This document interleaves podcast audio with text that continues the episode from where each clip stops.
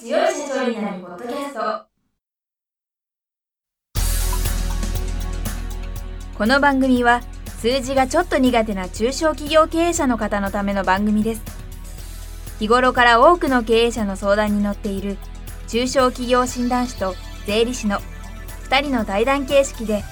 中小企業の現場の目線から専門知識を分かりやすく解説します。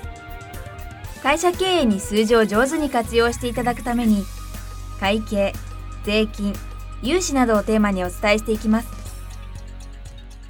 こんにちは。中小企業診断士の六角です。いつも数字に強い社長になるポッドキャストをお聞きいただきありがとうございます。今回からゲストにフリーライターの小林義孝先生にお越しいただいております。小林さん今週からよろしくお願いいたします。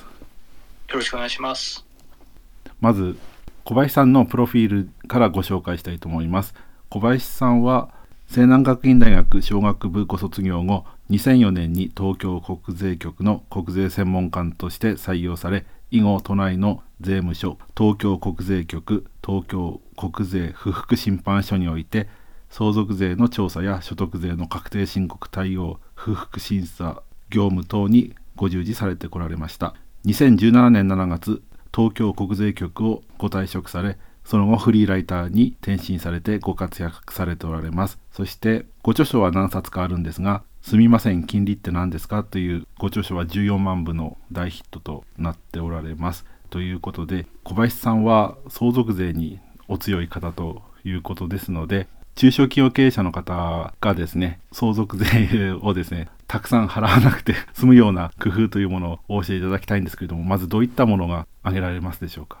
はい、そうですね。中小企業を経営されている方というと、まあ、おそらくその会社の株式を持たれていると思うんですけれども、その経営者の方が亡くなると、自社株をお子さんであったり配偶者の方に相続するという形になりますよね。なので、まあ、これは明らかにその相続財産になるので、相続税の対象になってくるんですね。で、預貯金とか不動産みたいな一般的な財産であれば、まあ、相続税の納税のために売ったり換金して、まあ、納税するということができると思うんですけれども、自社株の場合、まあ、それも会社を経営する権利そのものなので、簡単に売ったりできないですよね。なので、まあ、結果として自社株を相続する際に、相続税の納税に不足してしまうっていう可能性が出てくるんですよね。いわゆる中小企業の株式っていうのは上場しているわけではないので簡単に売却できないので、はい、上場会社のね株式だったらアメリカの自動車メーカーの経営者みたいに、ええ、売却して納税するってことはできるんですけど中小企業の場合は株式そのものを相続税の支払いに充てることは難しいので別に現金とか預金とかそういったものを準備しておく必要があるっていうことですね。そうですね。あとは生前から、まあ、その自社株の評価を下げるような相続税対策ができれば、まあ、それもやっておいた方がいいと思いますね。株式の評価額を下げるっていうのはどういったことをすればそうなるんですか？会社の株式を相続するときで、まあ、その会社の規模であったり、相続人の方との関係性などによって、ま、評価の方法って違うんですけれども、一般的な中小企業の方の株式を、ま、例えば親族の方が引き継ぐとしたら、その会社の純資産という、まあ、会社の持ってる資産や、ま、借金などの状況に応じて、え株式の評価をするという形になるんですね。なので、まあ、会社として課税されるような財産をたくさん持ってれば、その分、自社株の評価額が上がって相続税が高くなるという形になってくるので会社の財産の構成を変えて評価額の低い財産に移転することによって自社株の評価額を下げて相続税を節税するというのは基本的な流れになりますね。はい。ではどういった資産を持てば評価が下がるんでしょうか？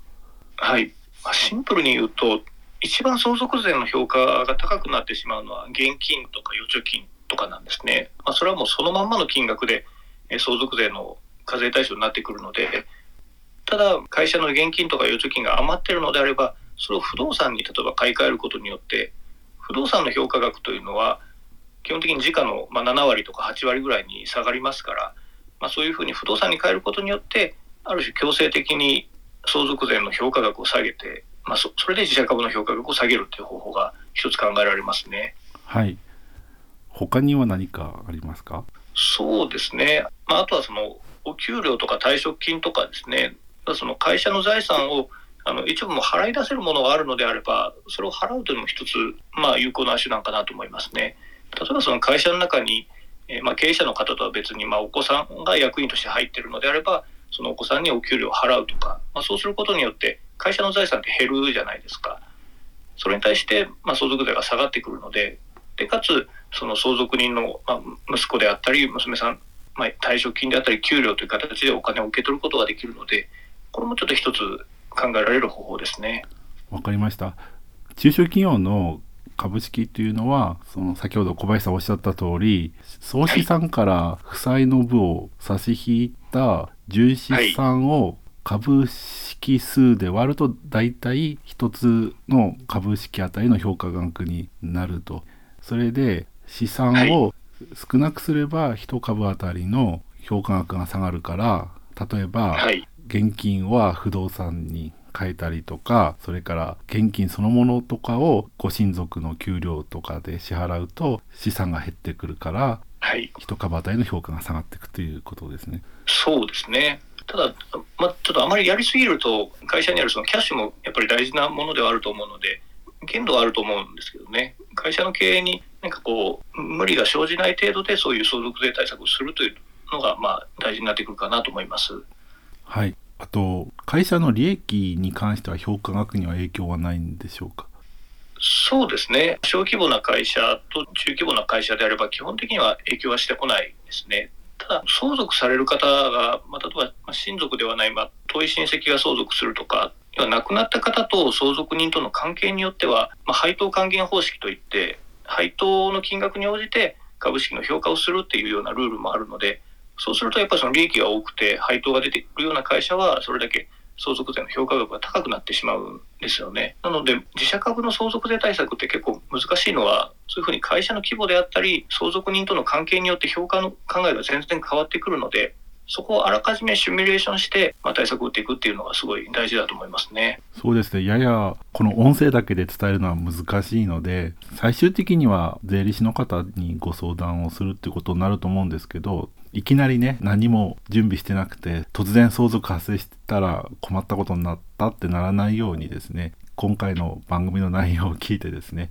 考え直すきっかけになってもらえればなって言いますか。そういう対策が大切だなっていうことを考えるきっかけになってもらえればなというふうに思いました。そうですね。やっぱその辺の相続税のことにまあ目ざとい社長の方の話を聞くとやっぱり1年に1回ぐらいこうシミュレーションされてたんですよね。まあ、今の会社の状態で相続が発生すると、まあ、株式の評価はどれぐらいになって、まあ、相続税はどれぐらいかかるねっていうのをこうシミュレーションされてたりしたのでもしその余裕があるならそういうことをやった方がいいのかなと思いますけど。わかりました。やはり1年に1回やってる経営者の方もいらっしゃるんですね。まあそうですね。やっぱり相続に強い税理士さんとまあタッグを組んでそういうことをやられてるようなんですけど。なんか会社の評価額って言いますかね。自社株の評価額って結構高かったりするんですよね。思ってたよりね。そうですね。だから結構驚かれる方も